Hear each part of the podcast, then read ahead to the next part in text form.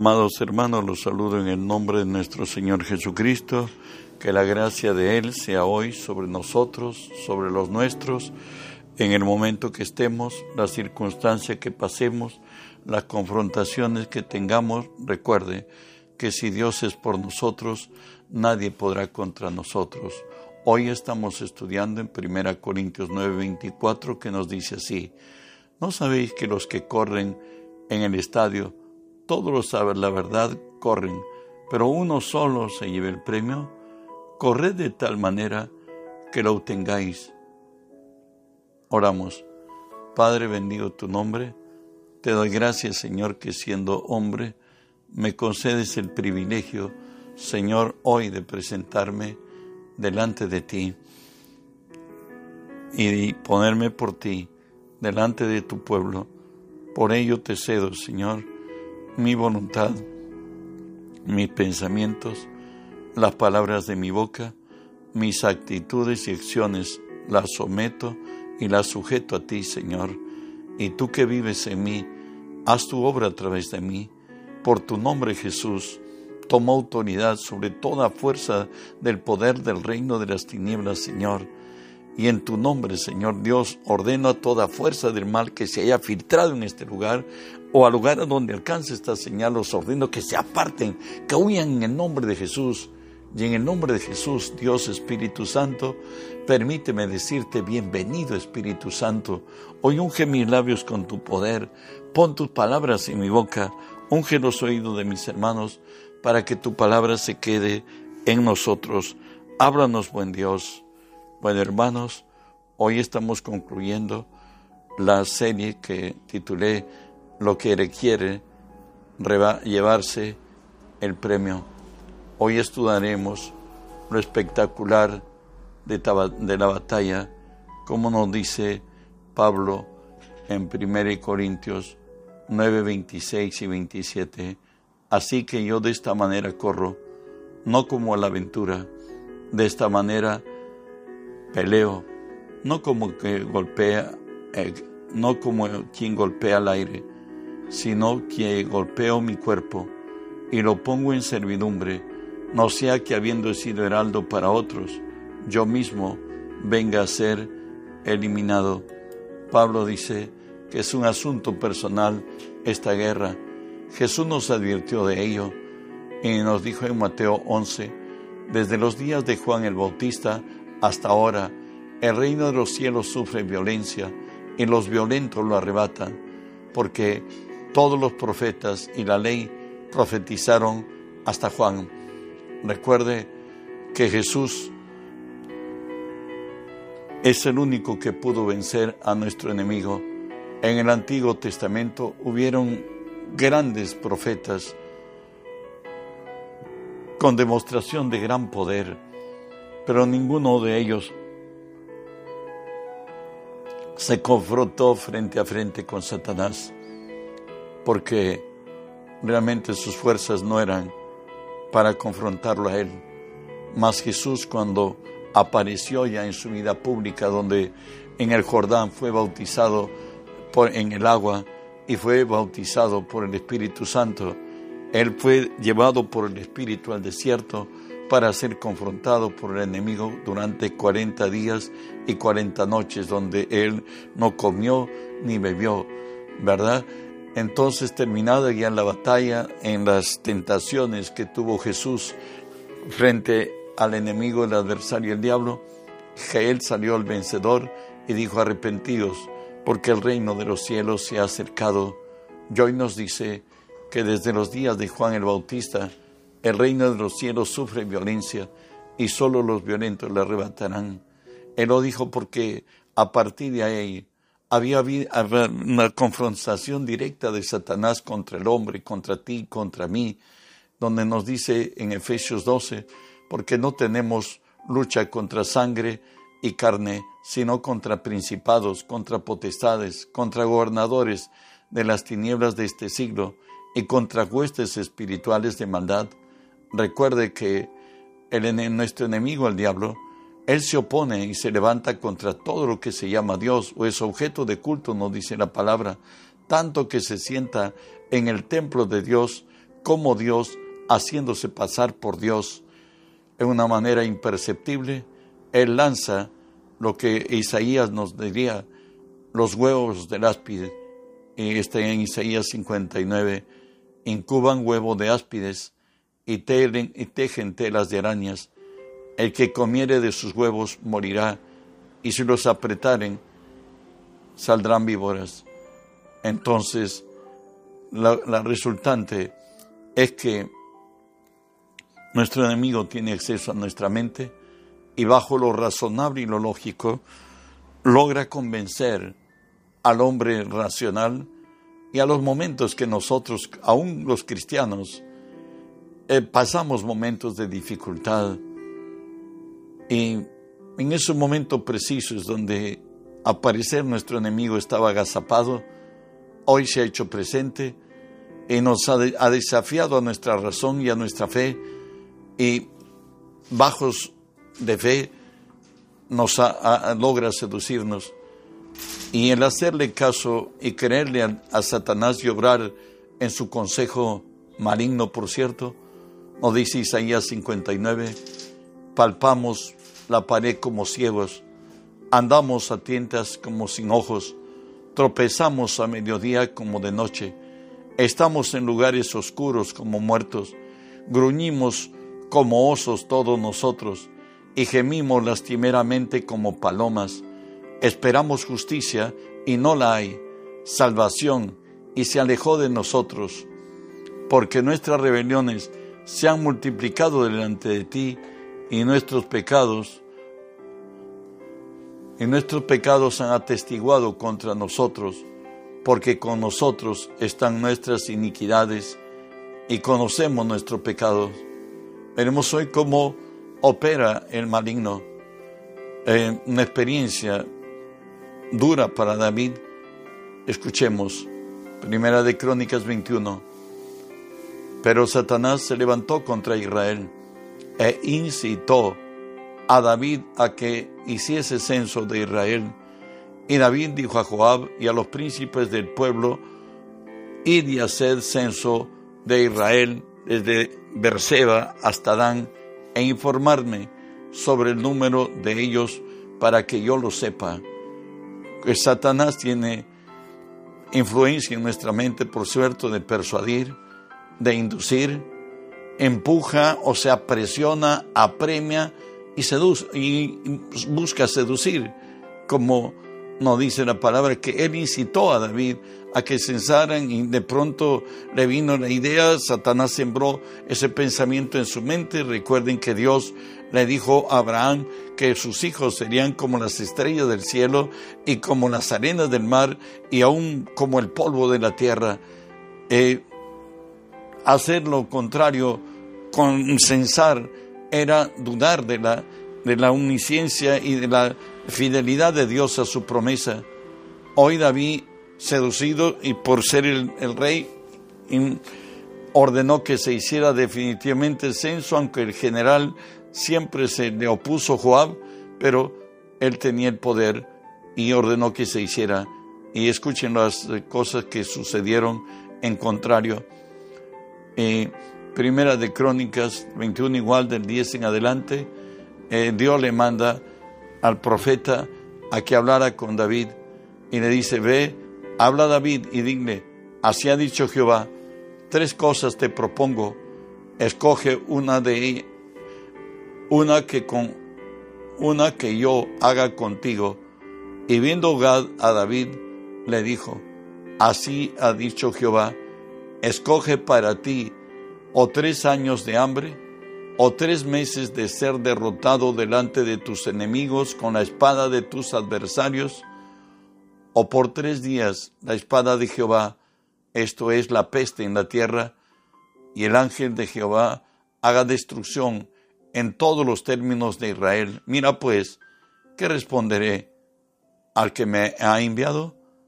Entonces David dijo a Gad, estoy en gran angustia.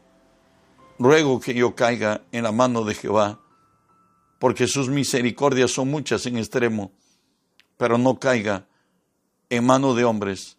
Escuche, resultado. Así envió una peste Jehová en Israel y murieron de Israel setenta mil hombres. Satanás tiene acceso a nuestra mente, pone los huevos del áspida. Ya en el Nuevo Testamento nos dijera que envía dardos de fuego a nuestra mente. Y bueno, el creerle a Satanás y obrar, por cierto, siempre eh, coludido, diría, con la razón del hombre, muchas veces logra el objetivo. Gracias a Dios que en la cruz Satanás fue vencido. Apocalipsis 12:10 nos dice, entonces oí una gran voz del cielo que decía, ahora ha venido la salvación, el poder, el reino de nuestro Dios y la autoridad de su Cristo, porque ha sido lanzado fuera el acusador de nuestros hermanos, el que los acusaba de, delante de nuestro Dios día y noche. Usted, usted leyó posiblemente el libro de Job y usted veía que él tenía acceso al cielo y ahí es donde pidió que Job fuera probado y Job fuera quebrantado. Pero hoy ya no va al cielo. Sin embargo, con sus víctimas se enseñorea. De ahí que nos dice Hebreos 12, 15, mirad bien que alguno, no, que alguno deje de alcanzar la gracia de Dios, que brotando alguna raíz de amargura os estorbe y por ella sean muchos confirmados. Satanás hace obrar al hombre por resentimiento y el hombre resentido empieza a hacer, perdóneme, locuras y su vida la llena de sinsabores. Hoy convertido en una cosa, ya no en un hombre, Satanás le obliga y le imprima a que se suicide. Antes le decía que sus padres o los que le causaron agravio son los culpables y que contra ellos iba. Ahora convertido ya en una cosa, Satanás dice, el culpable eres tú, es hora de suicidarte. La mejor manera de librarte de tu problema es el suicidio. Muchos ya lo han hecho y otros lo harán, los que le creen al diablo. Satanás siempre está como un león rugiente buscando cómo devorarnos, como dice 1 Pedro 5, 8 al 10 Sed sobrios y velad, porque vuestro adversario el diablo anda alrededor de vosotros buscando a quien devorar, al cual resistir firmes en la fe, sabiendo que vuestros padecimientos se van cumpliendo en vuestros hermanos en todo el mundo, mas el Dios de toda gracia, que os llamó a su gloria eterna en Jesucristo, después de que hayáis padecido un poco de tiempo, él mismo os fortalezca, el mismo os perfeccione, afirme, fortalezca y establezca. Dios en su sabiduría permite que seamos quebrantados, pero al final Dios, ah, Él conoce que el quebrantamiento va a, perfeccionar nuestra vida y por ello es que Dios permite que seamos probados.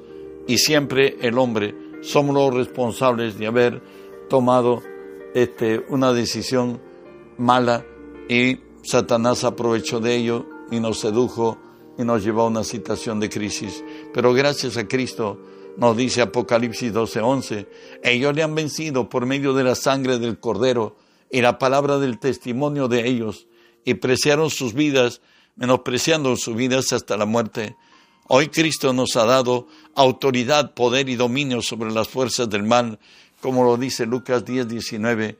He aquí hoy doy potestad para dehollar serpientes y escorpiones y sobre toda fuerza del mal y nada nos dañará. Otra, otro enemigo que tenemos, un enemigo invisible, pero que cada día estamos en contactos con él, es el mundo. Y nos dice la palabra primera de Juan 2, 17, 15 al 17, no améis al mundo, ni las cosas que están en el mundo.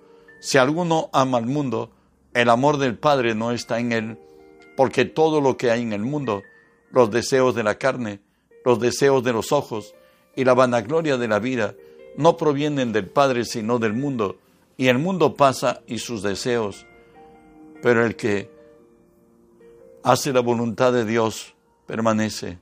Recuerda que este mundo está determinado por el maligno. Eso no dice primera de Juan 5:19.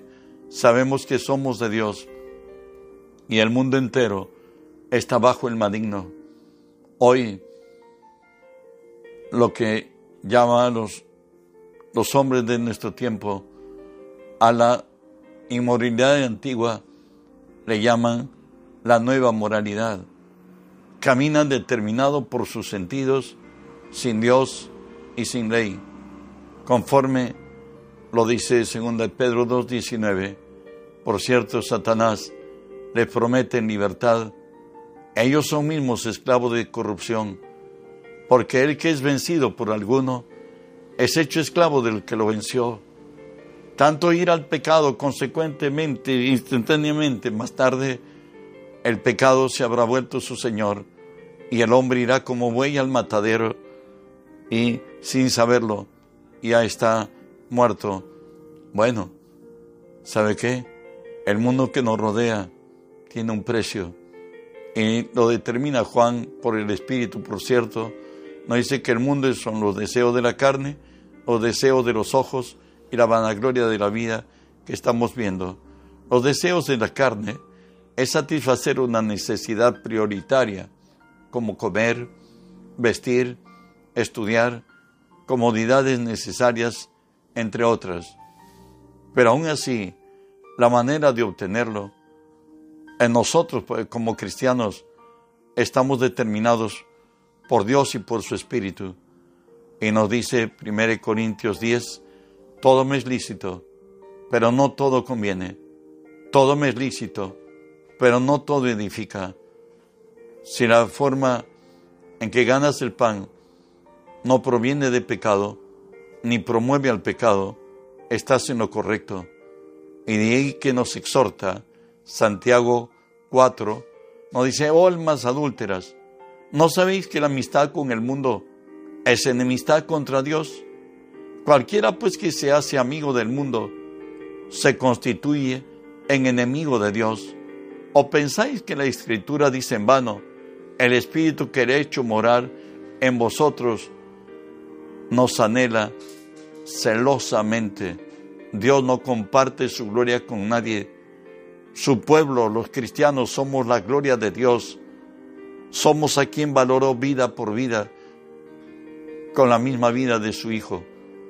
La segunda cosa nos dice los deseos de los ojos, dejarse atraer, aún determinar por lo que, no, por lo que nos parece agradable, apetecible y codiciable por los ojos, son lo que nos está hablando la palabra. Hoy tenemos al hombre conforme al corazón de Dios que está abriendo una puerta. Segunda de Samuel 11 nos dice así, aconteció al año siguiente, en el tiempo que salen los reyes a la guerra, que David envió a Joab y con él a sus siervos y a todo Israel y destruyeron a los amonitas y sitiaron a Rabá, pero David se quedó en Jerusalén. Y sucedió un día, al, caer la tarde, que se levantó David de su lecho y paseaba sobre el terrado de la casa real y vio desde el terrado a una mujer que estaba bañando, se estaba bañando, la cual era muy hermosa. Envió David pues a preguntar por aquella mujer y le dijeron, aquella es Betsabé, hija de Elián, mujer de Urías Teteo, y David envió mensajeros y la tomó y vino a él, y él durmió con ella. Luego ella se purificó de su inmundicia y se volvió a casa. La resultante, David había fallado a su propia conciencia. David no tenía mencionado por lo menos 17 mujeres que eran de él. Además tenía concubinas. Sin embargo, él en conciencia suya como hebreo había entendido que el adulterio era solamente tomar la mujer de su prójimo y que ellos podían tener un harén. Pero hoy él había tomado la mujer de su prójimo y no solo había tomado la mujer de su prójimo, había quitado la vida al esposo de, de Betsabé. Escuche lo que Dios dice como consecuencia de los deseos de los ojos, para en este caso David. Por lo cual ahora no se apartará jamás de tu casa la espada, por cuanto me menospreciaste y tomaste la mujer de Urías Seteo para que fuese tu mujer. Así ha dicho Jehová, y aquí yo haré levantar el mal contra ti de tu misma casa, y tomaré tus mujeres delante de tus ojos, y le daré a tu prójimo, el cual yacerá con tus mujeres a la vista del sol, porque tú lo hiciste en secreto, mas yo haré esto delante de todo Israel y a pleno sol. En 2 Samuel 16, 22, el propio hijo de David, Absalón, hace ello. Nos dice así, entonces pusieron para Absalón una tienda sobre el terrado y se llegó Absalón a sus concubinas de su padre ante los ojos de todo Israel.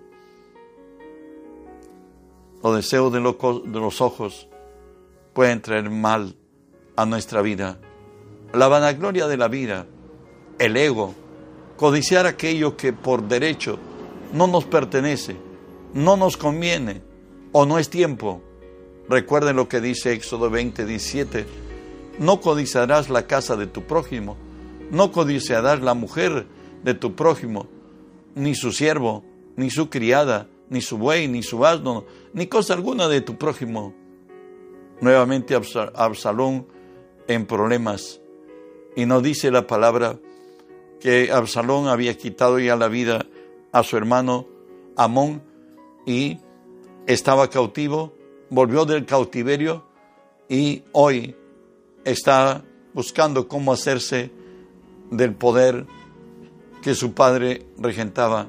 Y nos dice así, segunda de Samuel 12, y decía Salón, ¿quién me diera por juez en la tierra para que viniesen a mí todos los que tenían pleito o negocio? Yo les haría justicia. Y acontecía que cuando alguno se acercaba para inclinarse a él, él extendía la mano y lo tomaba y lo besaba de esta manera hacía con todos los israelitas que venían al rey a juicio, y así robaba a Absalón el corazón de los de Israel. Cierto día le pide a su padre que él quiere ir a presentar un voto delante de Jehová a Lebrón, y ahí él aprovecha y hace conspiración, y bueno, pues, y, y dijo que cuando él subiera arriba, todos dirían que Absalón es el rey y nos dice así, segunda de Samuel 15, 13, un mensajero vino a David diciendo, el corazón de todo Israel se va atrás de Absalón.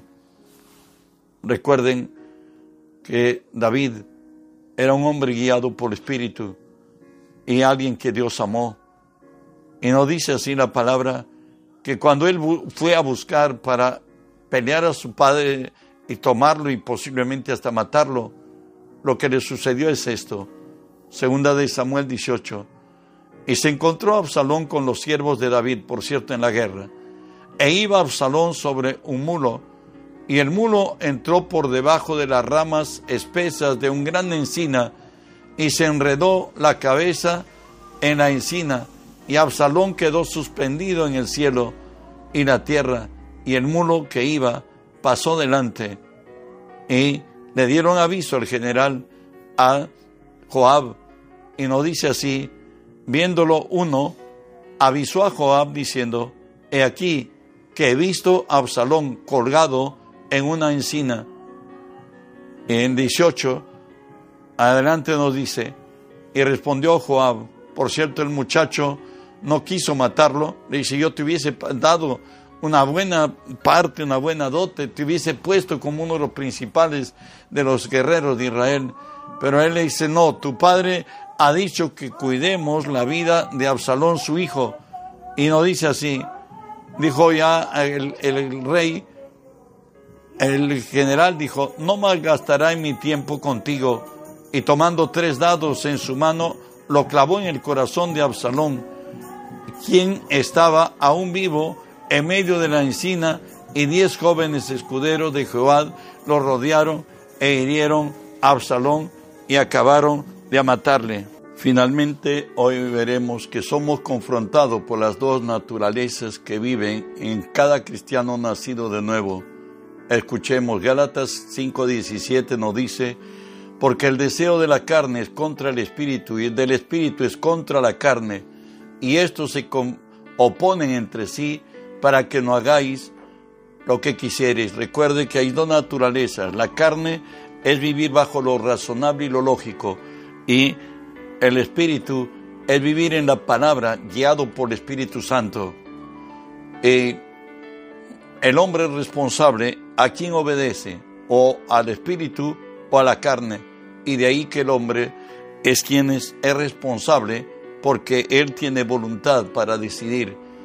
Y termino leyéndole Romanos 8, 6 al 8 que nos dice así, porque el ocuparse de la carne, o sea, de vivir irrazonablemente, es muerte, pero el ocuparse del Espíritu es vida y paz, por cuanto los designios de la carne son enemistad contra Dios, porque no se sujetan a la ley de Dios ni tampoco pueden, y todos los que viven conforme a la carne no pueden agradar a Dios. Por ello que la exhortación en Romanos 8:13, que nosotros debemos hacer morir las obras de la carne por el Espíritu, porque vivir por la carne es muerte, mas si hacemos morir a las obras de la carne por el Espíritu, viviremos. Que la gracia de Dios te acompañe, que las bendiciones de Dios sean sobre tu vida. No olvides de reenviar el mensaje, que la tierra sea llena del conocimiento de Dios. Bendiciones.